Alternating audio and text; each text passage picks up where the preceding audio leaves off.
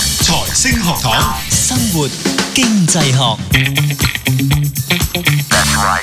好嚟到呢個生活經濟學啦，咁啊，今次咧有我哋三位壯男喺度啊，分別有我蔡展輝啊、Doctor Fred 同埋 Cato。大家好，大家好，咁啊，當然啦，再一次提大家咧，即係我哋生活經濟學啊，除咗喺呢個新城財經台喺呢個 podcast 同埋 Spotify 咧，都可以 search 到我哋，咁啊，大家可以隨時咧去重溫翻我哋嘅節目。話雖如此，咁啊，上個星期咧，我哋講咗咧生仔係咪啊，Doctor Fred？即係原來咧食得飽，反而我係想生仔啊，係食得飽就特別想生嘅。咁呢個咧，當然咧就係講翻呢個十八、十九世紀嘅一位咧英國嘅政治經濟學家。我錯，咁啊，我講少叫佢做某一間連鎖嘅咖啡店啊，咁啊，但係查實人哋個名唔係咁嘅，我唔我係呢個係 Matthews， Matthews 呢個係 Matthews 係啊啦咁佢就喺度講緊，即係人人口論嗰本書啊，或者嗰個論論文文咧，係啦係啦，咁就係介紹咗呢個咁樣嘅概係念，咁就好似頭先 Stephen 講啦係，就係話人類嘅進程係好係喺個 loop 嚟嘅，係一個循環嚟食嘅。得飽就想生噶啦，係啦，你經濟好多嘢食，食得飽，咁你咪生仔咯。嗯真係咁咁你一生仔出嚟，即係多咗人養啦。又食咁所以多咗你個嘢係啦，你食嘅嘢多咗啦，係你跌翻落個貧窮線度啦，咁又又又好再一慘個啦，係啦，即係生死邊緣 struggle 咁樣樣。係咁就係因為有咁樣嘅概念咧，誒、先至有人話哦，經濟學咧係一門憂鬱嘅科學咁樣樣，因為個前景好好憂鬱啊，即係講緊人類整體嘅前景。 OK，係咁所以誒、呃就住呢一個角度咧，我哋上一次都探討過咧，即係譬如話誒、呃一啲自然嘅資源咧，誒、會唔會都面對住一個相似嘅情況咧？咁樣樣，即係譬如我哋成日都講嘅誒石油啊，有啲叫咩 fossil fuel 嗰邊誒化石能源係啦，咁其實都有始終都有用完嘅一日啦。係啊，咁所以我我哋都會討論一個問題，就係話，主要如果我哋向前睇嘅時候，我哋都會討論一個問題，就係話，誒而家人類嘅社會基本上都係 base on，即係最主要嘅能源嘅 source 都係 fossil fuel 啦。咁誒、呃有朝一日佢用完啦，咁代唔代表我成個社會會停頓咧，會冧咗咧咁樣樣？嗯。咁誒、呃我哋上次就討論過嘅，咁其實用經濟學嘅角度去睇咧，其實就唔係真係咁 悲啊，係啦，唔係咁悲嘅係。咁因為背後有個市場嘅力量咧，可能會出現嘅。係啦，咁基本嘅概念咧就好簡單，就係話隨住你嘅能源。誒嘅存量越嚟越少啦，嗯咁好、自然就會出現個情況，就係話嗰個價格其實係會提高嘅。係咁你價格提高咗之後咧，你繼續用佢嘅成本就自然增加啦。嗯咁、所以咧就會有更加強嘅誘因咧，俾科學家去研究咦唔同嘅能源嘅嘅 source 啦，或者唔同唔同嘅能源嘅叫咩使用嘅方法啊，係咯，或諸如者即係好似此類咁譬如你以前你你用汽油揸車咁，你你可能係嗯一公升汽油可以行幾遠，咁你而家有唔同科技，可能有 turbo 啊唔同嘅 嘢，咁你就變咗其實一公升你可能比起以前嗯三十年前咁已經係爭好冇遠錯噶唔冇夠錯啦。細啦，甚至或者係用另一種嘅能源啦，譬如用電啦，你成日聽到啦嗯，係啦。用之前我哋都討論過，係咪用水係咪都可以啦，係用氫係咪都可以啦，係啦。咁當然另外就係一個明星係好好兩極嘅太陽能啦，啊咁都會 OK 嗯有嘅。其實都有討論，即係就有聽過一啲討論咧，應該咁講，聽過一啲討論就係話誒點解太陽能今時今日都唔普及，係咯，其實就係過早推出市場。嗯，唔知大家有冇聽過呢咁嘅情況？即係我我我唔係一百 percent sure，我就啊係聽過呢咁樣嘅討論。佢就係話其實早期即係太陽能呢個科技其實係未係真係好認真成熟嘅時候。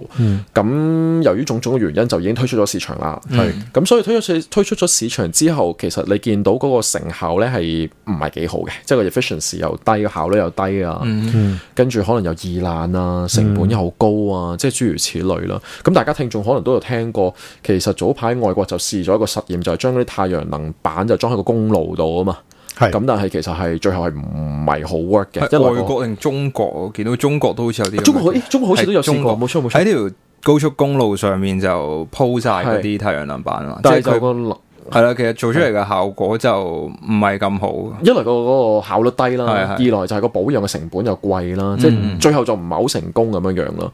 咁所以誒、呃其實亦都係因為幾廿年前發生過類似嘅事㗎啦，已經。嗯咁、所以之後咧，其實好多譬如公司啊，或者個即係成個社會就怕咗呢一樣嘢，即即係係講第話太陽能唔好啦咁個樣樣。第一個印象唔好啦。係啦，咁所以其實誒，亦都係因為咁嘅原因咧。如果我哋覺得或者個社會大部分嘅人都覺得個嗰樣嘢係冇前景嘅話咧，其實就會出現一個問題啊，就係、投資者亦都唔肯再投資喺呢度。嗯，咁你少咗投資喺呢一方面嘅，咁呢一方面嘅發展當然就會慢啦，係當然就會差啦。冇錯，係啦，咁所以亦都有人提過就係話，誒咁點解會當時衰咗呢？咁其實主要嘅原因就係因為咁。咁但係同一時間好嘅方面，即係另一個方向嘅人亦都會有 argue 就係話，喂，你對地球嚟講最大嘅能源嘅 source，兼且係叫做取之不盡嘅，咁就好自然就係太陽啦，好自然就係太陽啦。係係咁所以就其實你最後嗰、個。嗰、個即係而家可能仍然係一個叫做過渡嘅階段，即係未係完全成熟啦。咁但係其實誒、呃即係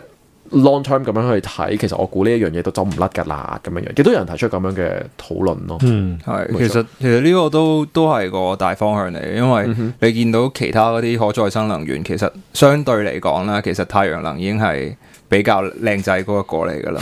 即係其他嗰啲可能相對，我唔可以話佢唔 work，但係佢可能嘅局限就會更加大咯。譬如你嗯好冇似錯地熱能啊，咁你唔係度度係都做到呢樣嘢㗎。風能啊，風能咁你又你又要擺到周圍都係嗰啲水力發電啦，係啊係，係啊，咁變咗其實係係啦，嗰個相對性已經係同埋發展得已經係比較耐啲，同埋成熟啲嘅。嗯冇錯。其實啱啱早一排我學校先至有一班同學走咗去研究一個台灣嗰個風力發電，嗯喺台大概喺台中附近，如果我冇記錯， ，OK，咁喺一個一個嗰啲叫咩 wind farm 啊，係係嗯誒風力發電嘅。廠咯，係係啦，都叫廠嘅㗎人啦係啦，咁啊好似做得都唔錯嘅，但係其實即係你相比起